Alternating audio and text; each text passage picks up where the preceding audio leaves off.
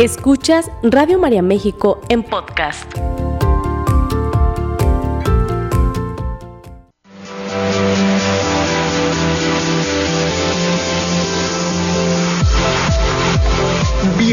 Al lugar en donde los retos son oportunidades para fortalecernos. Gimnasia Emocional, la revista radiofónica de salud mental, con sugerencias prácticas, entrevistas, temas de actualidad y los mejores ejercicios que desarrollan tu potencial para crecer y mejorar. Gimnasia Emocional, con el psicoterapeuta Marco Antonio Susán.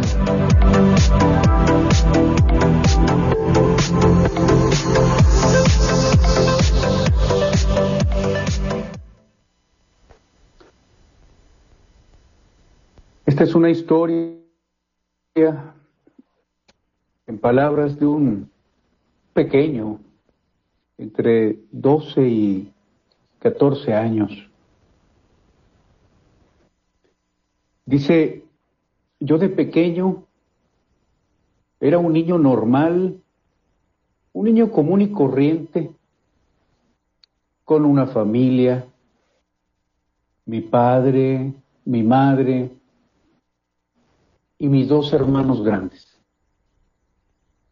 Crecí en lo que era una familia estructurada, educada, respetuosa con las personas.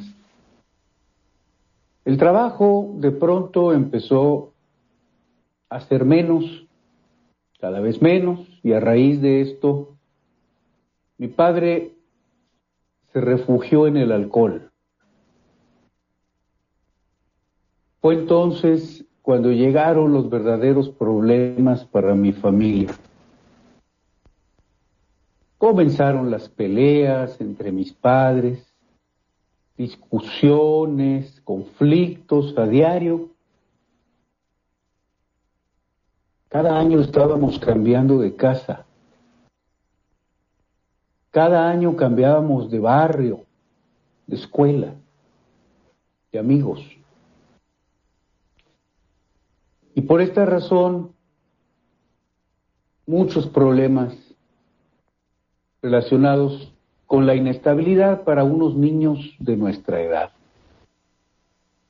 Mis hermanos más grandes que yo empezaron a trabajar y casi no pasaban tiempo en la casa. Yo aún estaba muy pequeño y aunque sí tenía el deseo de salir adelante, me sentía atrapado entre aquellas cuatro paredes y recuerdo muy bien que llegó el momento en el que incluso perdí las ganas de estudiar. Me daba mucho trabajo ser siempre el niño nuevo en la escuela, el vecino nuevo en el barrio, llegar a un nuevo ambiente sin conocer a nadie, sin amigos, sin nada. Al final, a mi padre le ganó la bebida hasta perder la cabeza, como ese tipo de amores que te destruyen poco a poco, porque en el fondo son enfermedades. Y llegó el verdadero infierno, él le empezó a pegar a mi madre. Recuerdo como si fuera ayer, aquel día en el que mi hermano mayor se metió en medio y empezó a frenar a mi propio padre hasta que la policía llegó a la casa y consiguieron separarlos. Recuerdo también la rabia, la violencia en el ambiente. Por fin llegó el momento en el que empezamos a buscar orientaciones, ayudas para esta familia. Pero toda aquella pesadilla no terminó, siendo yo todavía un niño muy pequeño, empezaron a recrudecerse los problemas, empecé a juntarme con personas equivocadas, con quienes no debía. Empezamos a robar motocicletas. Ya empezaba yo a coquetear con las drogas, con el consumo de sustancias.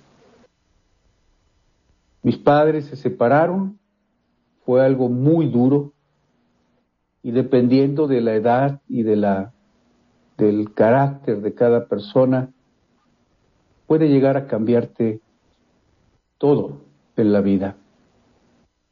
A mí me la cambió hasta que un día decidí que me merecía tener una vida normal, que ya no necesitaba vivir siempre huyendo, metido en problemas. Empecé a cambiar.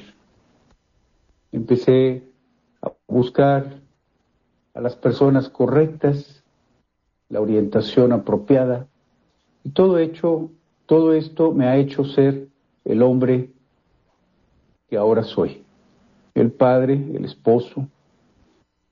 Y diariamente me esfuerzo porque quienes viven alrededor de mí jamás puedan sentirse avergonzados de mí y para que nunca tengan que pasar aquello que yo pasé de niño. Imagino que lo malo también te sirve para aprender, para cambiar, para mejorar, para convertirnos, en definitiva, en mejores personas. Ahí está uno de, los sentidos valiosos, valientes, diría yo, testimonios Gracias a todas las personas que me han estado enviando sus testimonios. Les pedí ya desde hace días que pudieran enviar, compartir así en, anónimo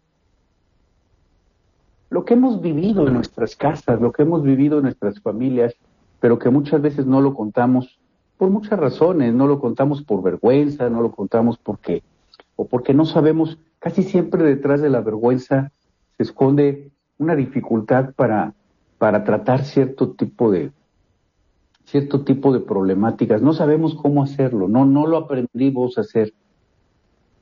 Inclusive revisamos en, en nuestras propias historias y nos damos cuenta que no estábamos acostumbrados a tocar este tipo de temáticas. De modo que desde niños crecimos así como este hombre que nos envía este valiosísimo testimonio y a quien le agradezco de todo corazón. Eh, y llegamos a la edad a la adolescencia, llegamos luego a la edad adulta, llegamos a la familia, nos convertimos en, en, esposos, en esposas, en padres de familia y nos encontramos sin darnos cuenta reproduciendo todo aquello que ya traíamos desde pequeños.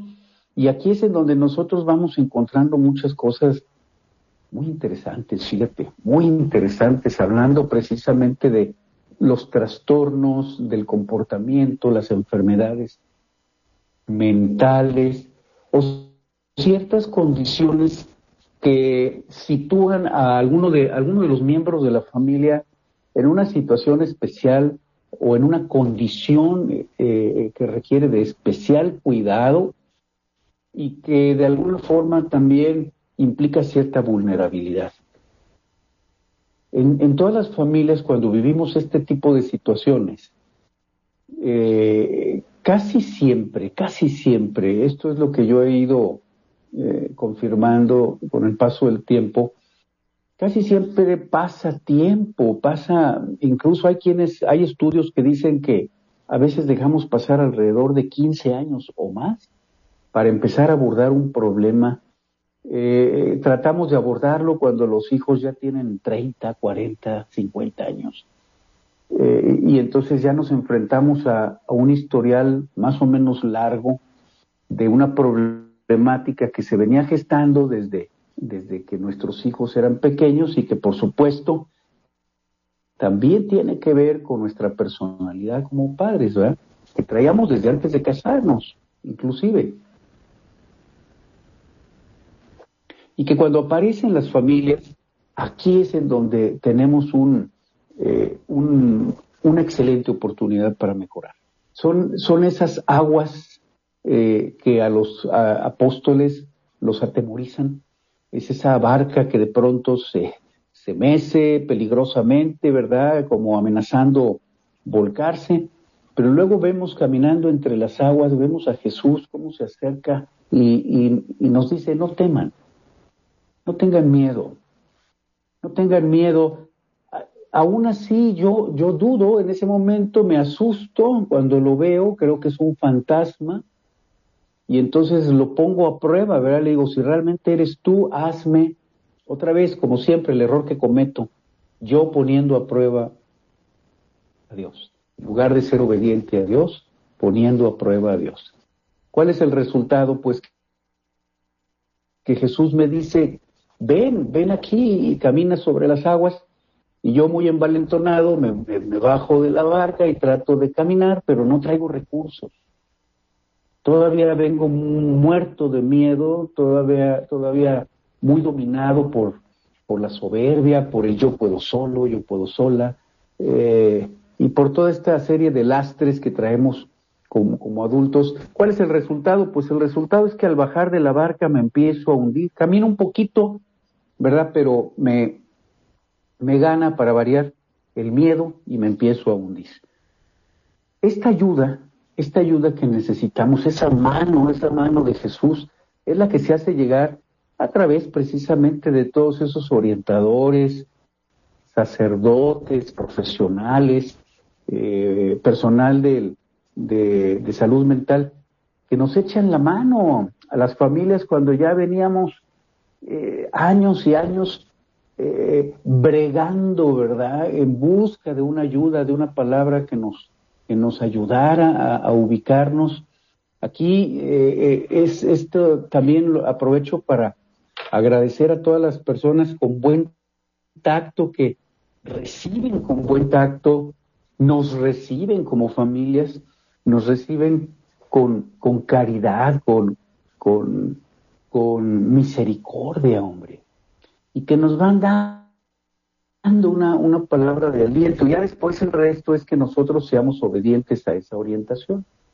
¿Qué sucede? Sucede que en la casa, cuando tenemos a, a, un familiar que está padeciendo este tipo de, problemas, ya sea que tenga un, trastorno en el, o una inmadurez en el desarrollo del sistema nervioso o alguna condición especial. Hay muchas cosas.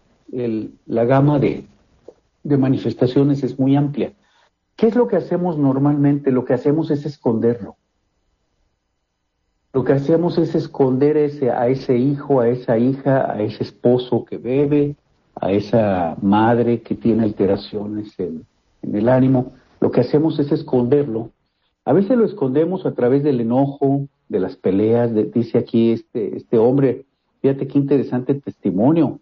Dice, eh, llegó el momento en el que las cosas se recrudecieron, mis hermanos tuvieron que empezar a trabajar, yo me sentía atrapado, dice, entre aquellas cuatro paredes, empecé a perder las ganas de estudiar. Fíjate qué interesante. ¿Qué es lo que sucede aquí? Dice, al final a mi padre le ganó la, bebida. ¿Qué es lo que sucede? Podríamos decir, es que el papá había tantos problemas que empezó a beber. A veces es así, otras veces es que aquella persona eh, usa esas, esos problemas justamente para detonar algo que ya traía, que ya traía desde antes. Esto lo hemos visto una y otra vez.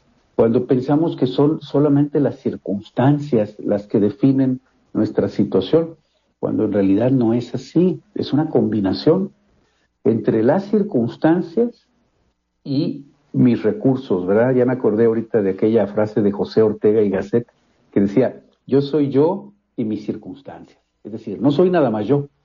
También las circunstancias influyen, sin embargo, no son solamente las circunstancias, sino que también soy yo. Es la combinación.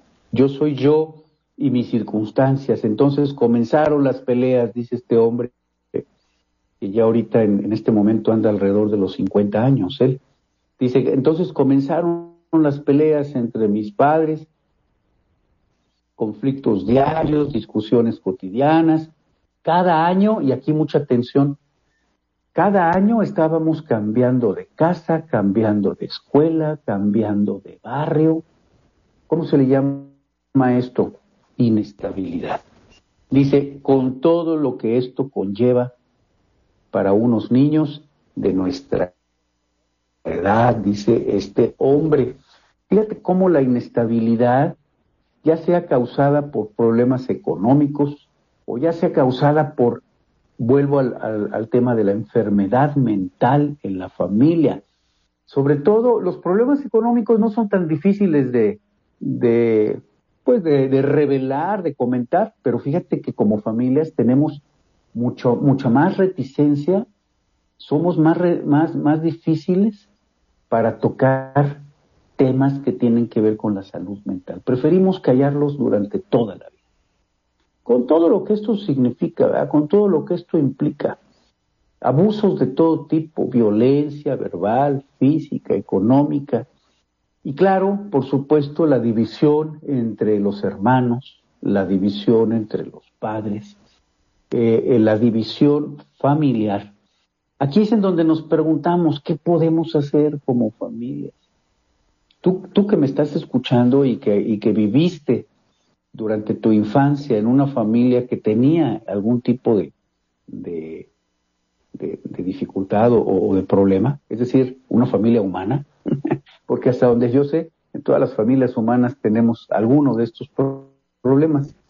Tú que, te, te acuerdas, al igual que este señor, te acuerdas de tu historia y te acuerdas de aquello que viste que ponía mal a tu papá y a tu mamá, y que también estás con esta disposición de aprovechar toda esa historia para convertirte en una mejor persona el día de hoy, para ti va justamente este programa del día de hoy.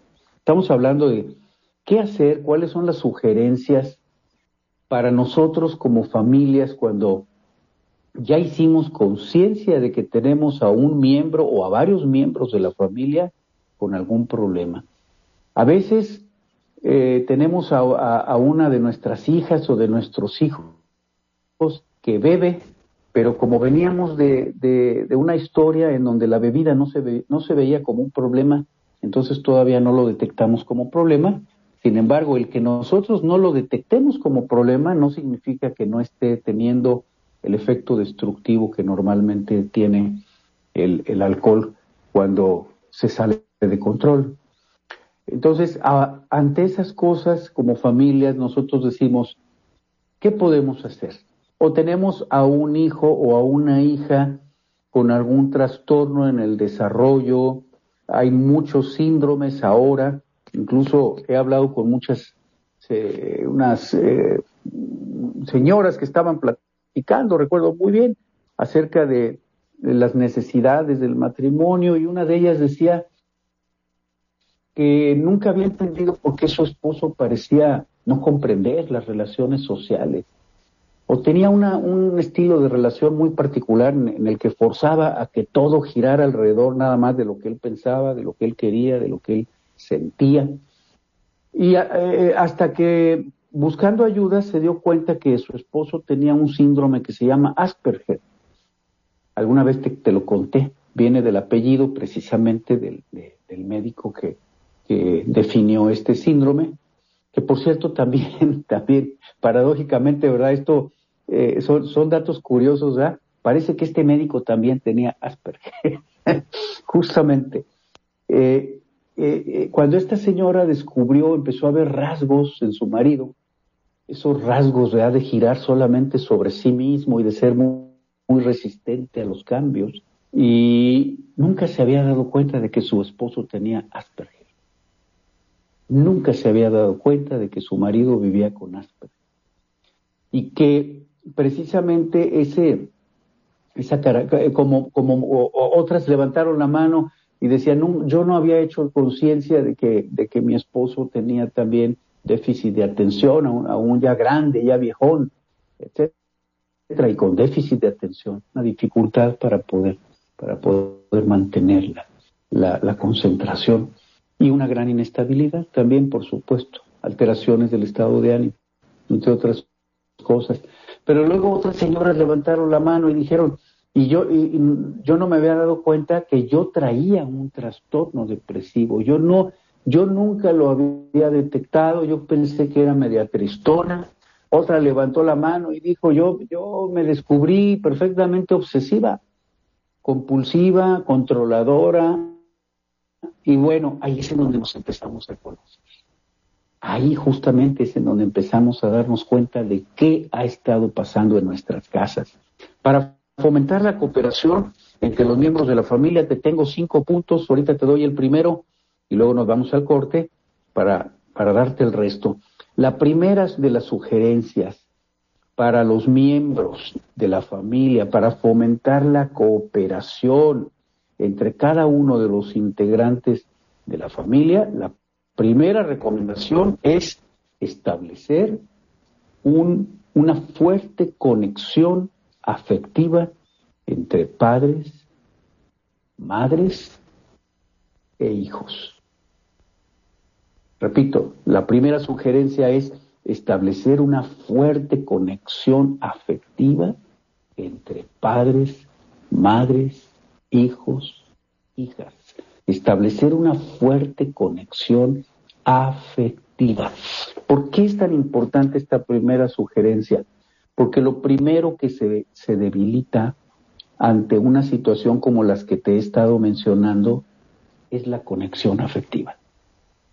Lo primero que se va debilitando es ese vínculo afectivo que nos une unos con otros padre, eh, eh, el, esposo con la esposa, la esposa con su marido, y luego ellos como padres con sus hijos, y luego el, cada uno de los hijos entre sí, el hermano con la hermana, la, hermana con las otras hermanas o con los otros hermanos, esos vínculos son el reflejo precisamente de cómo estamos estructurando nuestra familia. Por lo tanto, la primera sugerencia es reflexionar sobre esta necesidad que tenemos de fortalecer la conexión afectiva. ¿Qué significa eh, esto de la conexión afectiva? Fíjate, muy importante que toquemos, que hablemos, que nos comuniquemos, que nos expresemos en lo que tiene que ver con lo que sentimos con lo que pensamos, nuestros afectos, nuestra vida interior, que podamos mirarnos a los ojos para expresar uno al otro cómo estamos, cómo nos sentimos, cómo vemos las cosas, cómo estamos pensándolas, y esto abre automáticamente un maravilloso espacio, una gran oportunidad para fortalecer este vínculo afectivo entre los miembros de la familia. Flor, vámonos a un corte, por favor. Ya estamos aquí al límite y ustedes vayan anotando ahí sus preguntas y no se me distraigan, porque en un momentito regresamos. Sigue escuchando Radio María México en podcast. Dijimos que la primera la primera recomendación es la de fortalecer la conexión afectiva. ¿Te acuerdas? Ahorita antes del, corte. Fortalecer la conexión afectiva. ¿Por qué? Porque lo primero, lo primero que, que se debilita o lo primero que se va, yo no diría que perdiendo, porque siempre queda ahí un, un, una, digamos, una memoria, queda ahí un recurso, podríamos llamarle un resto, un resto de, confianza que nos permite reconstruir esa, esa conexión afectiva. Sabemos que hay familias que han pasado por situaciones, que hemos pasado, ¿verdad? por situaciones muy difíciles y que lógicamente pues la necesidad de ayuda es, es grande, es fuerte y nos vamos dando cuenta de la necesidad de recuperar el vínculo, el vínculo, la comunicación afectiva. Fíjate que platicando con, con, familias, platicando con familias sobre este punto de la, de la enfermedad mental, la enfermedad emocional, hemos detectado muchas cosas muy interesantes. Casi siempre la recuperación de esta conexión afectiva tiene que empezar entre los padres, porque eh, es precisamente entre nosotros, yo, yo les comentaba en el programa anterior, nosotros los viejos, somos nosotros los que tenemos esa responsabilidad de ir reconstruyendo, ir incluso buscando los apoyos, las orientaciones para los jóvenes y para toda la familia en su conjunto. Cuando el joven no, no ve que el padre o la madre tienen esa solvencia moral, cuando ven que no tengo esa solvencia moral o que no tengo esa, esa solidez interna para poder buscar ayuda y para dejarme guiar, pues lógicamente que al, hijo o a la hija se le dificulta más, ¿verdad? No ha tenido el ejemplo. ¿Cuál es la segunda sugerencia? La segunda es entender a la familia como un equipo que trabaja unido hacia un fin común, que es la de crecer en el amor. Y una autorrealización de todos y cada uno de los miembros de la familia. A ver, esta segunda, entonces, toca varios puntos. Es entender primero que la familia es un, que somos un equipo que trabaja unido. Y aquí yo le agregaría a esto. Y que además nosotros, junto con el equipo eh, de la dirección espiritual que estamos recibiendo, somos un solo equipo y que nosotros como familia, junto con el terapeuta que nos está asistiendo, somos un solo equipo. Y que nosotros como familia, como el equipo médico, junto con el equipo médico que está viendo la parte médica, la parte de los medicamentos, la parte de la rehabilitación física, cuando a veces, muchas veces es, es, es necesaria, junto con el nutriólogo o la nutrióloga, junto con etcétera, todo ese equipo, todos, todos somos un solo equipo. No son los médicos tratando de arreglar a mi esposa o a mi esposo, no, somos un solo equipo. No son los terapeutas tratando de arreglar a mi hijo, a mi hija, como si fuera un electrodoméstico, no. Somos un solo equipo toda la familia, junto con el apoyo profesional y espiritual, todos somos un solo equipo. Este es el, punto número dos. Y que además, como equipo, es importante que sepamos que estamos trabajando hacia un fin común. Todos. ¿Cuál es ese fin común? El de crecer en el amor y que este crecimiento se convierta en la realización, en el proceso de mejora de cada uno de los, de, los integrantes de, de la familia, todo del mayor número de los miembros de la familia. Todo aquello, buscar todo aquello que beneficie al mayor número de miembros de la familia. Punto número dos como sugerencia. Vamos a la, número tres Comunicar de una forma clara, efectiva, que no hiera. Aquí polo con, con, letras así mayúsculas, porque estamos en un, estamos en un medio y en una cultura en donde mm, muchas veces se nos ha fomentado cuando cuando queremos hacer eh, saber a otra persona algo así como muy claro y como con mucha firmeza, a veces eh, nos cuesta mucho trabajo distinguir la firmeza, ¿verdad? Y, marcar la diferencia con la violencia. A veces creo que necesito ser ofensivo para, para dar el mensaje y eso es un error mío. Por eso es tan importante ver esta forma de comunicar. Comunicarnos de una manera que no lastime al otro.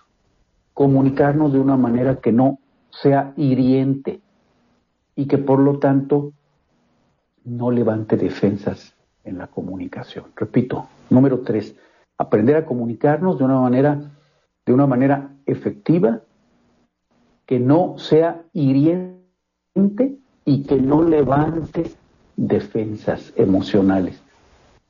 Ya te imaginarás, cuando hablamos en ese tonito golpeado, ¿verdad? O, con el dedo este, ¿verdad? El dedo, dedo regañón, o con esa actitud de estar eh, recriminándole al otro, castigándole, amenazándole, insultándole, señalándole, reprochándole, pues claro que esto nada tiene que ver con la comunicación efectiva. Necesitamos ir aprendiendo a comunicarnos como, como, como personas de una manera efectiva, que no sea hiriente y que no levante defensas. Punto número cuatro, sugerencia número cuatro. Sobre todo esto, pensemos en nuestros niños. Fíjense que cuando hablamos de esto, yo sé que tú tienes hijos pequeños, en edad preescolar, eh, o en edad escolar, o ya en la adolescencia. Esto es algo muy importante, importantísimo, porque nuestros hijos, fíjate, esta carta que te acabo de, leer, este testimonio, es de, de, un niño de 12 años. Este hombre ya tiene cerca de 50 hoy en día. Pero este testimonio lo escribió cuando tenía 12, entre 10 y 12 años, por ahí así. Entonces quiero que pienses en tus hijos, en los hijos pequeños. Eh, ya por ahí Flor nos está haciendo favor de, pasar unas imágenes. Te darás cuenta que algunas son de niños pequeños, otros adolescentes, unos en, unos en edad preescolar. En fin, porque cuando hablamos de enfermedad emocional en la casa, a veces pensamos que los niños pequeños no se dan cuenta o que ellos no presentan enfermedades de este tipo. Ese es otro, otro de los mitos con los que hemos crecido, ¿verdad? Que los niños no, no tienen este tipo de necesidades. Claro que la tienen. Por supuesto que la tienen y, y justamente por eso es tan importante que dirijamos nuestros esfuerzos de, en salud mental precisamente a esos niños a esos adolescentes que están pasando por este tipo de situaciones. La cuarta sugerencia es, entonces, usar en nuestra casa, sobre todo con esos hijos pequeños, adolescentes o, jóvenes todavía, eh, usar un tipo de disciplina positiva que permita entenderle, permita darle entender a nuestros hijos que nosotros respetamos sus derechos, que los adultos respetamos o que los padres respetamos los derechos de los, de, los hijos, que respetamos las emociones de los hijos, que respetamos los sentimientos de los hijos, que respetamos las necesidades de los hijos, al mismo tiempo que en la familia se espera que estos hijos, y por supuesto, y, que, nosotros como padres, tengamos también una conducta responsable. Fíjate qué, hermosa esta, es esta cuarta sugerencia. ¿Qué nos dice? Una disciplina positiva que nos permita entender a todos que nuestros derechos, no solamente los de los hijos, sino los de los padres, son respetados. Y, que al, y, esto es, y esto es aplicable para todos. Y que al mismo tiempo, y que al mismo tiempo eh, se espera, se espera que nosotros, como padres y también como hijos, tengamos un comportamiento responsable. Claro que aquí nos vamos a encontrar muchas veces que eh, con el hecho de que nosotros como padres eh, a veces no hemos tenido un comportamiento responsable. Esa es una gran verdad, ¿eh? Ese es un, y además un punto que a mí me parece muy importante para abordar. Que yo como papá, como mamá, incluso ya de cierta edad, eh, no he tenido un comportamiento responsable. Entonces, esto también es importante que lo apliquemos a nosotros, porque estas, esta disciplina positiva, si tiene que empezar conmigo como mamá o como papá, voy a empezar conmigo. porque eso es lo que me va a dar la solvencia moral para después estar en posibilidades de aplicarlo con mis hijos. Sí, sí se va comprendiendo esta idea, ¿verdad? O sea, tenemos primero que aplicarlo nosotros. Yo como papá, como mamá, es muy difícil que tenga solvencia moral. Fíjate el concepto que te he estado sugiriendo desde hace rato. Solvencia moral. Interesante, ¿verdad? Es decir, que traigamos con qué, desde el punto de vista emocional, moral.